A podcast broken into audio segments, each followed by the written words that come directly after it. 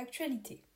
McFly et Carlito, un atout communication pour le gouvernement. Liberté, égalité, fraternité. C'est la devise de la République française depuis 1848.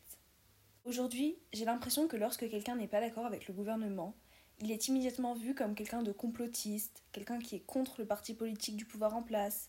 Il est immédiatement pointé du doigt et passe souvent pour un idiot. Il peut parfois être difficile de garder un esprit critique. En effet, la radio, la télé, la presse, mais plus que tout, par les temps qui courent, en 2021, les influenceurs, orientent nos opinions. Récemment, le président de la République lance un défi à des youtubeurs, McFly et Carlito.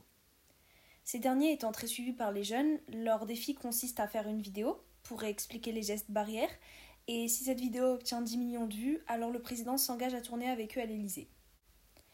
Ils ont relevé ce défi haut la main puisqu'ils ont obtenu plus de 14 millions de vues, mais derrière cette opération de communication ne se cache-t-il pas une opération de séduction, pour ne pas dire de propagande?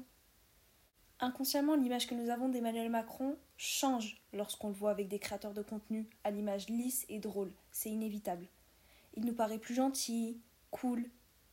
Mais posez-vous la question. Les deux créateurs de contenu auraient-ils accepté le défi s'il avait été lancé par Marine Le Pen? Pas sûr. Cela aurait entaché leur image.